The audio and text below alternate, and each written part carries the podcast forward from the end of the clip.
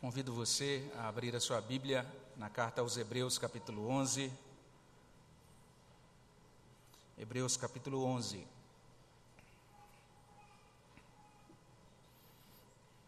Vamos ler os versículos 30 e 31. Hebreus 11, 30 e 31.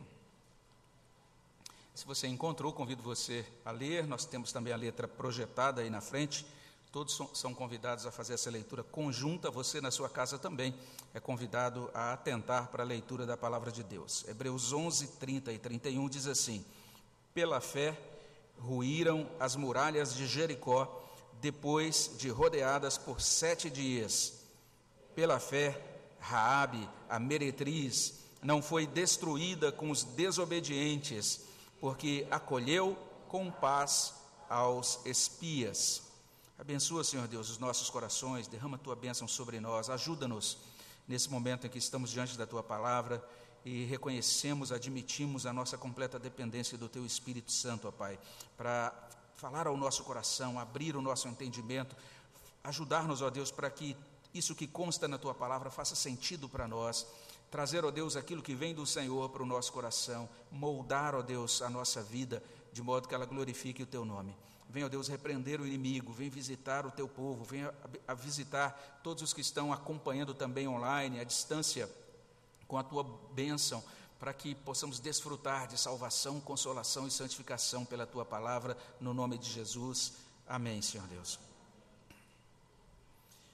De todos os sermões nesta carta aos Hebreus, eu creio que esse é o que tem o potencial, é, o que possui o maior potencial para ser rejeitado. Então, não me assustaria se depois do sermão a gente visse lá no nosso canal de vídeos alguns dislikes ali, algumas mãozinhas para baixo, não é? E a gente pode dizer literalmente isso, que talvez esse seja o sermão que a gente pode chamar de mais antipático dessa série de mensagens sobre Hebreus 11.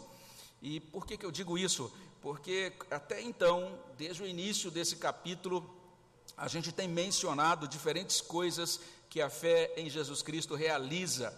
É, são coisas impressionantes e todas elas, até agora, muito positivas.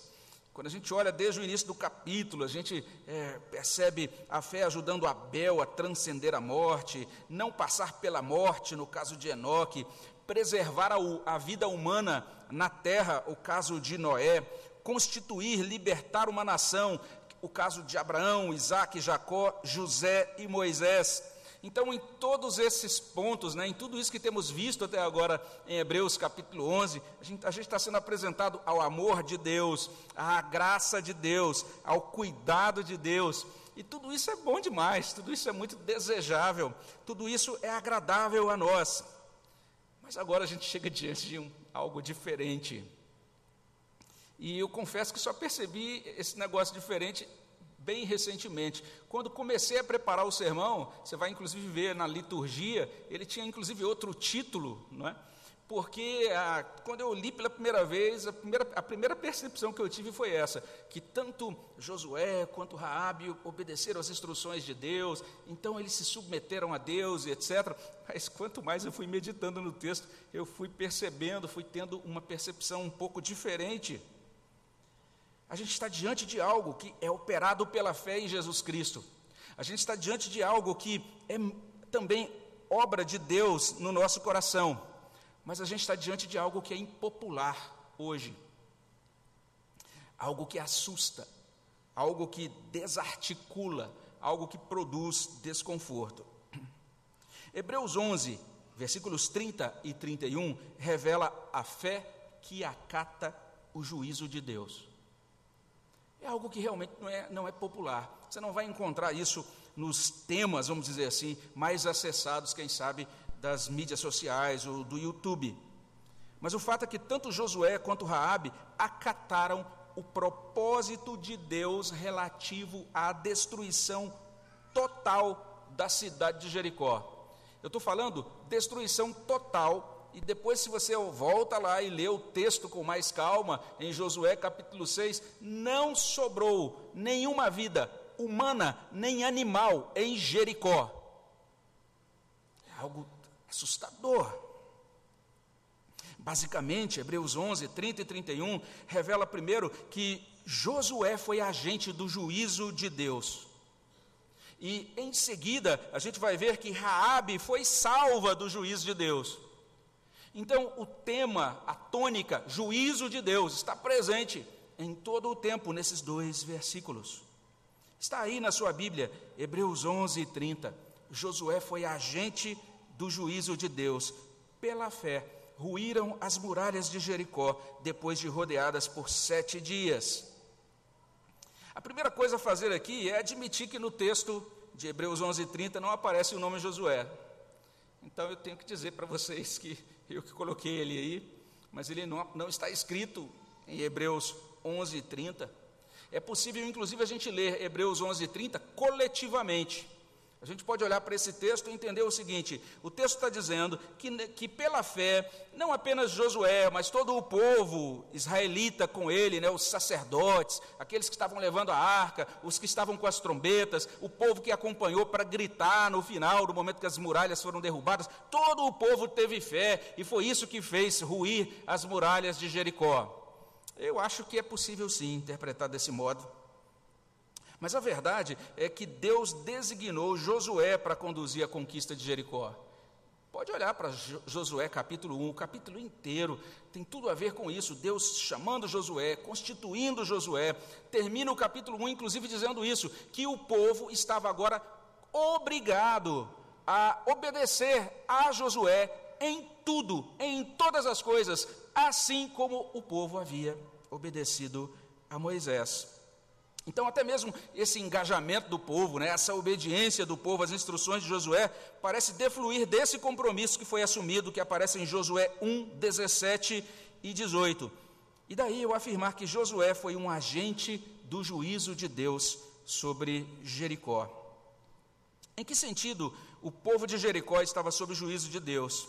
A primeira coisa que a gente precisa compreender é isso: Jericó se situava na terra de Canaã. A terra de Canaã era habitada pelos descendentes de Cã. Cã foi um dos filhos de Noé, o filho que zombou do pai bêbado. Por conta daquela zombaria, Cã foi amaldiçoado. A gente lê essa maldição em Gênesis capítulo 9, versículos 25 a 27.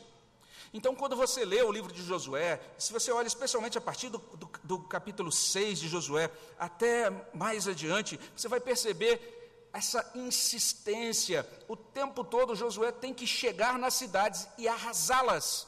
Alguns acham isso extremamente estranho, mas isso é cumprimento da profecia pronunciada lá atrás pelo próprio Noé, em Gênesis 9, 25 a 27. Os filhos que cobriram a nudez do pai são abençoados. O filho que zombou da nudez do pai, tanto ele quanto a sua descendência têm que ser exterminados da terra. Chocante isso, é ou não é? E Deus, nessa geração, vai usar Josué para destruir completamente os cananeus. Confira depois Josué 6 até Josué 12. É Josué cumprindo essa profecia.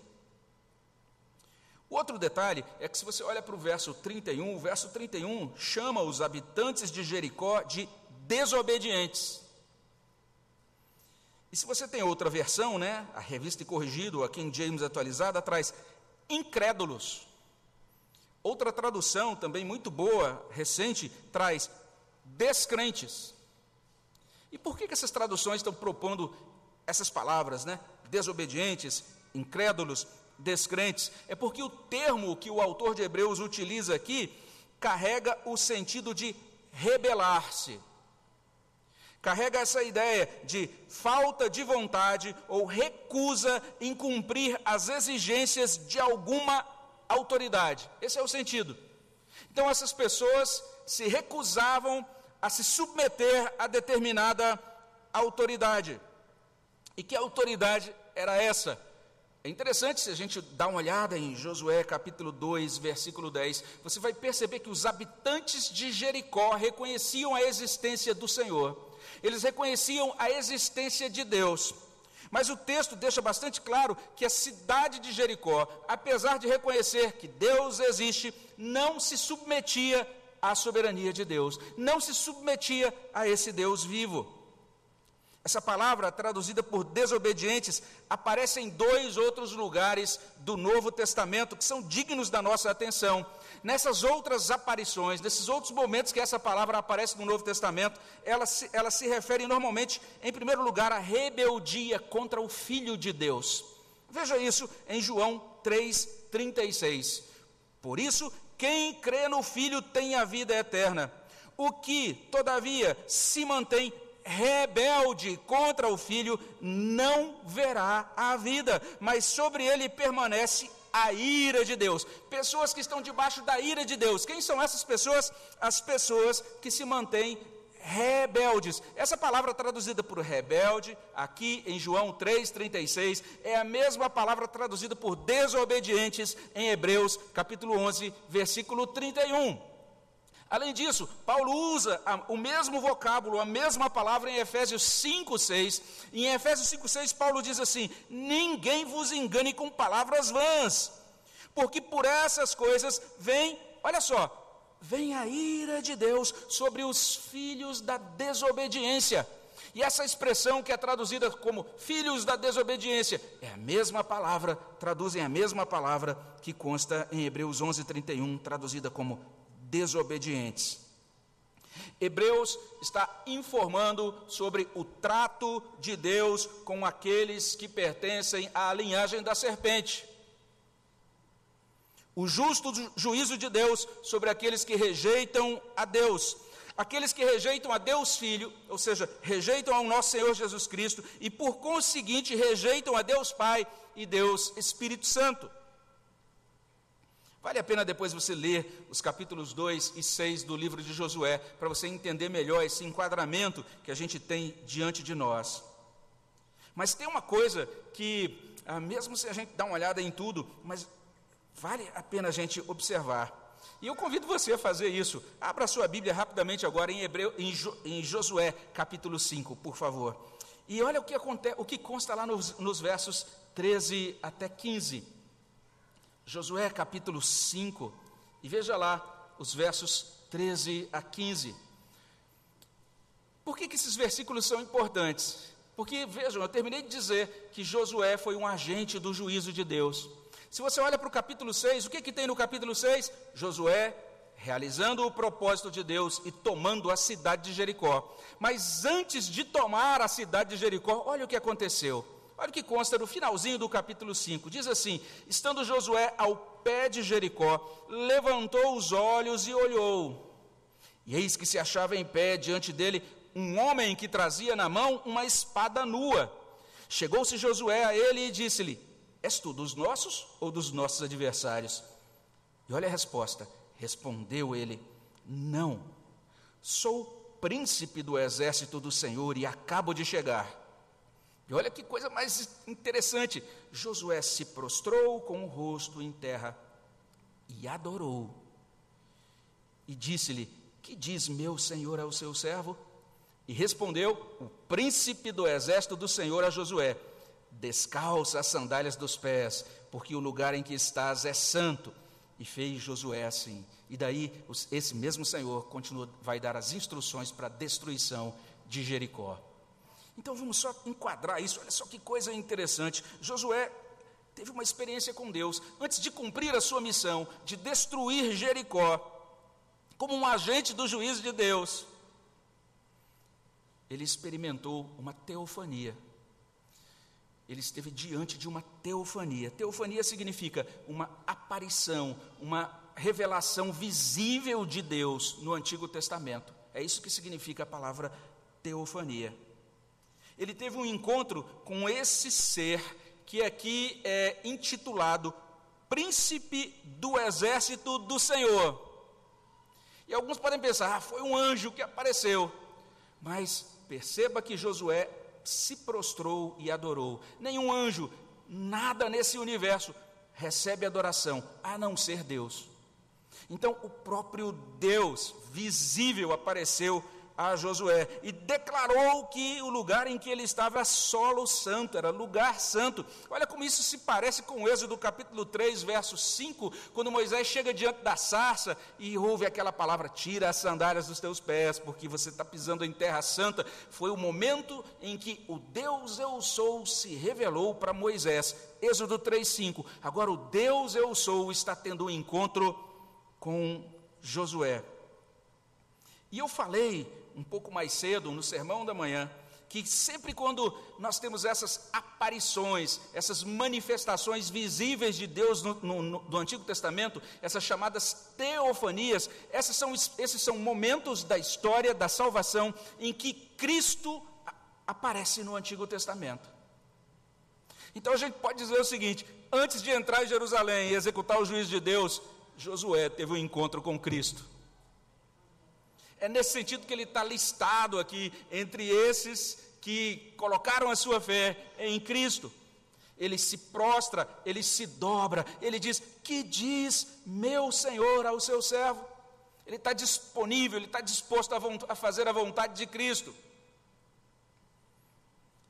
E isso permite dizer, veja só, isso permite dizer para assombro, né, para desconforto de alguns leitores contemporâneos da Bíblia, que Josué cumpriu o seu papel de agente do juízo de Deus em Jericó como cristão. Que coisa mais doida é essa? Que coisa que parece estranha para a gente. E isso Hebreus confirma. Ele vai dizer que as muralhas de Jericó ruíram depois de rodeadas por sete dias, e isso aconteceu pela fé. Pela fé ruíram as muralhas. Pela fé, Josué foi agente do juízo de Deus. Não é muito popular esse tipo de afirmação, é ou não é?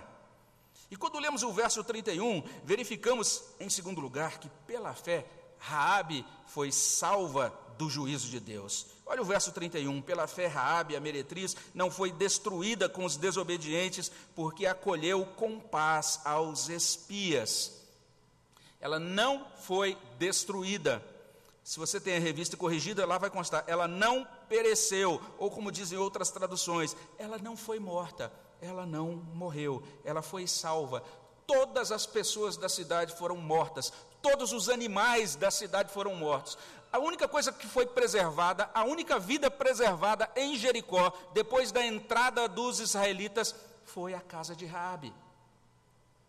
Ela foi poupada, preservada, salva do juízo de Deus. E aí, repetindo, vale a pena você ler mais sobre isso em Josué capítulo 2. Lá você tem esse relato mais detalhado sobre a pessoa de Raabe.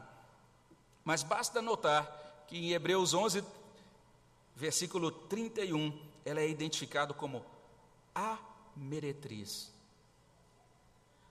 Que coisa interessante, não é? Em Josué 2, dois espiões, né, chamados de espias, entram na cidade de Jericó, enviados por Josué. E ali eles são abrigados por essa mulher, por Raabe. O rei é informado do fato, o rei manda homens até a casa de Raabe para é, tentar localizar, capturar aqueles espiões israelitas. Raabe esconde os espiões Raabe diz aos guardas: Ó, oh, eles passaram por aqui, mas já saíram. Deve ter saído da cidade. Vocês têm que correr para conseguir alcançá-los. E os homens então do rei saem para tentar localizar, capturar os espias. Em seguida, Raabe instrui aqueles espias a fugir descendo pela janela da sua casa, porque a casa dela ficava sobre o muro de Jericó. É por isso que Hebreus 11:31 afirma: ela acolheu em paz aos espias. Inclusive, depois que os espiões saíram da casa dela, ela podia simplesmente chamar as autoridades e dizer: Olha, eles estavam aqui e eles estão querendo entrar na cidade, não é? E revelar todo o, o plano, a ideia de invasão de Jericó. Mas olha que interessante, se você olha depois para Josué capítulo 2, essa narrativa sobre Raabe, lá você vai encontrar Raabe dizendo o seguinte: ela está falando com os israelitas que estavam na casa dela. E ela diz o seguinte: O Senhor vosso Deus é Deus em cima nos céus, é Deus embaixo na terra. Que interessante. É uma espécie de profissão de fé, meio assim, mal ajambrada, né? ela não tinha passado por nenhuma classe de catecúmenos, de novos membros ainda, ela não tinha muita noção do que era o pacto da graça, nem de Deus ser o nosso Deus, mas ela, ela olha para aqueles homens e diz: é sim, é isso que eu creio acerca desse Deus. Em Josué 12, 12, Raabe pede aos espias que preservem a sua família da destruição da cidade. E veja só, se as, se as casas dos israelitas foram preservadas da morte por estarem marcadas com sangue na ocasião da Páscoa, a casa de Raabe foi preservada da morte com essa condição. Ela tinha que deixar um cordão fio escarlata, um cordão vermelho pendurado na janela da sua casa.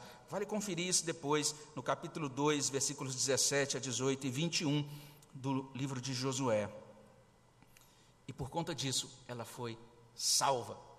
A cidade foi invadida e eles olharam, tinha lá aquela casa com o cordão escarlate e não entraram, preservaram todos os que estavam naquela casa.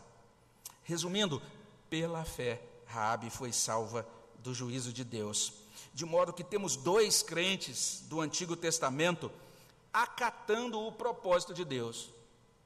O propósito relativo ao juízo de Deus, relativo à destruição da cidade de Jericó.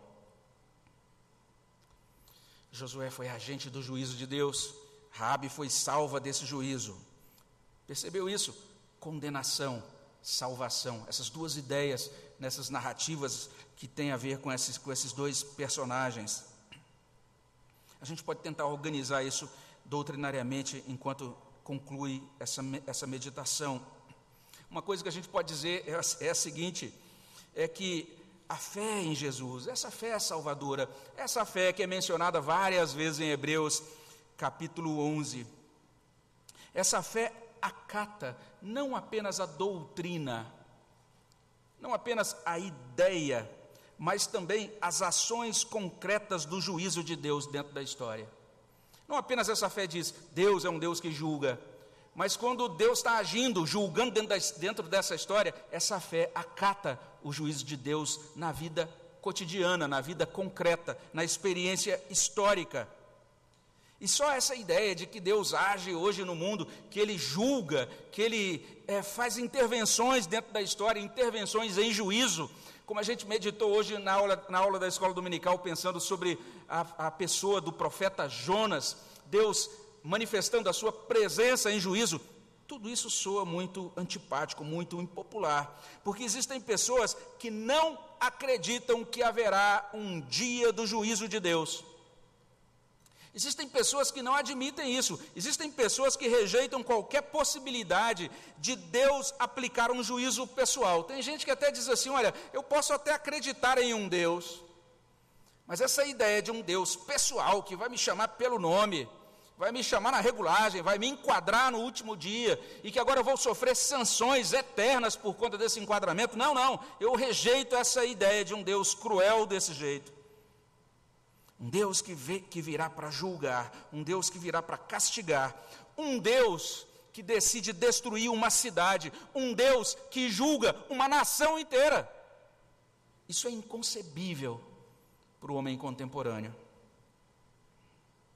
Assim como o Êxodo é um apontamento para a salvação eterna que é revelada no Novo Testamento, Assim como, a gente olha para a Páscoa, né, e diz assim: olha, quando eu, a gente olha para essa libertação da escravidão dos judeus, do cativeiro egípcio, a gente é encaminhado para essa grande verdade do Evangelho, de que Cristo nos liberta do, do cativeiro do pecado. A gente sempre fala isso sobre a Páscoa. Mas a gente precisa entender que toda essa ação de Josué, como agente do juízo de Deus, também tem uma finalidade. A destruição das cidades de Canaã prefigura a destruição final dos povos que não acolhem o amor e a soberania de Deus. Tanto a experiência de Moisés como a experiência de Josué apontam também para o plano que é apresentado com detalhes no Novo Testamento. O que, que a gente verifica no livro de Josué? Que antes do povo de Deus habitar na terra, Antes né, de realizar-se, inclusive, aquilo que é muito bonito, os mansos herdarão a terra. Antes disso acontecer, o juízo de Deus deve recair sobre a terra. O juízo de Deus deve recair sobre os ímpios da terra. Apocalipse capítulo 19, de 13 a 16, revela Jesus Cristo vindo em juízo. Apocalipse 19, de 13 a 16, revela Jesus Cristo ferindo as nações, pisando o lagar do vinho do furor da ira do Deus Todo-Poderoso. Mas a gente olha para isso, que coisa doida. Josué sendo um agente do juízo de Deus. Olhe para Apocalipse capítulo 20, versículo 4, revelando que a igreja, no dia final, cumprirá o seu papel como agente da, da execução do juízo de Deus, porque nós lemos o seguinte: vi também tronos e nestes sentaram-se aqueles aos quais foi dada a autoridade de julgar. Não apenas Deus vai julgar, mas Cristo, inclusive, disse aos apóstolos que no último dia eles estariam sentados em tronos julgando a nação de Israel. Então a igreja também, e eu não consigo explicar os detalhes disso, mas eu posso dizer que simplesmente a Bíblia afirma isso: os servos de Deus serão agentes de Deus para a execução do seu juízo. Então você acredita em Jesus Cristo como Salvador? Muito bom. Mas você precisa entender que quem acredita em Jesus Cristo como Salvador também tem que acreditar em Jesus Cristo como Senhor. Tem que acreditar que haverá um juízo definitivo, final. Naquela ocasião, o Senhor julgará até mesmo as coisas visíveis e invisíveis do universo. Então, trocando em miúdos, isso que a gente chama de fé salvadora implica na afirmação de que a descrença é destruidora. É esse o fato. A graça de Deus só é plenamente entendida. E veja só, ela inclusive só é plenamente valorizada à luz da desgraça de Deus, do juízo de Deus. Deus onipotente, Deus gracioso, Deus soberano, livre para perdoar, salvar e preservar, é também o Deus santo, o Deus que tem toda a autoridade para julgar, condenar e castigar. Que coisa assombrosa! E que coisa impopular. Jesus, o autor da vida, também é aquele que em Apocalipse 1,18 tem nas mãos as chaves da morte e do inferno. A cabeça da serpente vai ser definitivamente esmagada. O mal vai ser julgado e subjugado. Jesus dominará sobre todas as coisas. E, e quando chegar nesse ponto, ele vai entregar o reino ao Pai e Deus será tudo em todos. Está lá em 1 Coríntios 15, 28. Uma outra coisa que a gente pode fazer, tentando organizar esses dados aqui que aparecem em Hebreus 11, 30 e 31, é que a fé em Jesus acata a graça que excede todas as percepções, uma graça que excede todas as expectativas, uma graça que excede todas as condições humanas. Isso precisa ser enfatizado, porque há pessoas que acreditam que a salvação é um prêmio que Deus dá aos muito bons, é um prêmio que Deus dá, uma premiação, uma gratificação que Deus dá aos muito corretos, aos muito justos. Mas Deus salvou uma meretriz. Deus salvou uma prostituta. Uma prostituta que usou de mentira para enganar os guardas do rei da cidade. Isso é inaceitável para a turma legalista. Isso é inconcebível para essa turma que acredita em lei do karma, que você colhe tudo que planta. Que coisa interessante aqui. Que coisa interessante essa graça salvadora. E por fim, a fé salvadora se maravilha com a sabedoria esplêndida e inescrutável de Deus. Se tem uma coisa que Hebreus está ensinando, não sei se você está percebendo isso desde o início da exposição desse capítulo 11. A gente está vendo momentos diferentes da história do Antigo Testamento, aí volta para Hebreus, retorna para o Antigo Testamento, e a gente vai percebendo o seguinte: toda a história é cuidadosamente costurada. Não existe nenhum ponto, nenhuma ponta solta. Não tem nada que acontece lá atrás que não tem repercussões ou que não tem ligação com outra coisa. Então, quando algo acontece hoje, a gente fala: ah, que coisa ilógica, que coisa doida, isso não se encaixa no meu modo de compreender. Talvez realmente não se encaixe no nosso modo de compreender, mas se encaixa em um plano muito perfeito de Deus.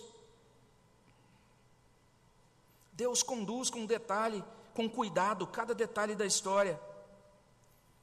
E a gente pode dizer isso pelo seguinte: aquela prostituta, Raabe, passou a fazer parte da comunidade israelita. Ela abraçou a fé de Israel e comungou com o povo de Israel. Até o dia que ela se casou com um homem chamado Salmão, que era bisneto de Arão. E Salmão e Raabe tiveram um filho chamado Boaz, que depois se casou com Ruth, e Ruth e Boaz foram os pais de Obed.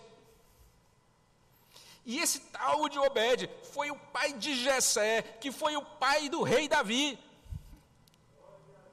Isso quer dizer que Raabe, a meretriz, pela fé, foi feita antepassado do nosso redentor, do nosso Senhor Jesus Cristo. Que coisa impressionante Deus faz na história. Que coisa maravilhosa a graça de Deus opera na história. Hebreus 11, 30 e 31 está dizendo o quê? Está trazendo para o nosso coração: Deus é entronizado entre as nações. Deus é soberano sobre os povos. Mas quando a gente diz isso, né, a gente gosta de dizer isso, Deus é soberano sobre os povos. Mas quando a gente diz isso, cuidado, porque a gente, isso significa, isso implica, Deus é soberano sobre nós sobre mim, sobre você. Ele é livre, ele é justo, ele é inquestionável nos seus juízos e ele é impressionante na sua graça. Vamos orar sobre isso. Senhor, no nome de Jesus, colocamos nossos corações nas tuas mãos e te louvamos pela tua grandeza, pela perfeição, ó Deus, dos teus juízos, pelo modo como o Senhor encaminha as coisas na história, ainda que fiquemos, às vezes, é, totalmente aturdidos, sem compreender exatamente o que está acontecendo. Mas o Senhor é um Deus que age poderosa, infalivelmente, em juízo, em salvação, dentro da história, e que vai consumar isso no dia final, e que vai, ó Deus, instalar esse reino, onde o Senhor será tudo em todos. Nós queremos te louvar por isso, e queremos que o Senhor nos ajude a louvá-lo, a dizer: Louvado seja, Senhor, o teu nome, pela tua grandeza, pela tua salvação e pela tua justiça, pelo teu juízo. É o que colocamos na tua presença, suplicando que o Senhor traga isso para a nossa vida e que isso faça diferença na nossa caminhada com o Senhor nessa semana. É o que pedimos no nome de Jesus. Amém, Senhor Deus.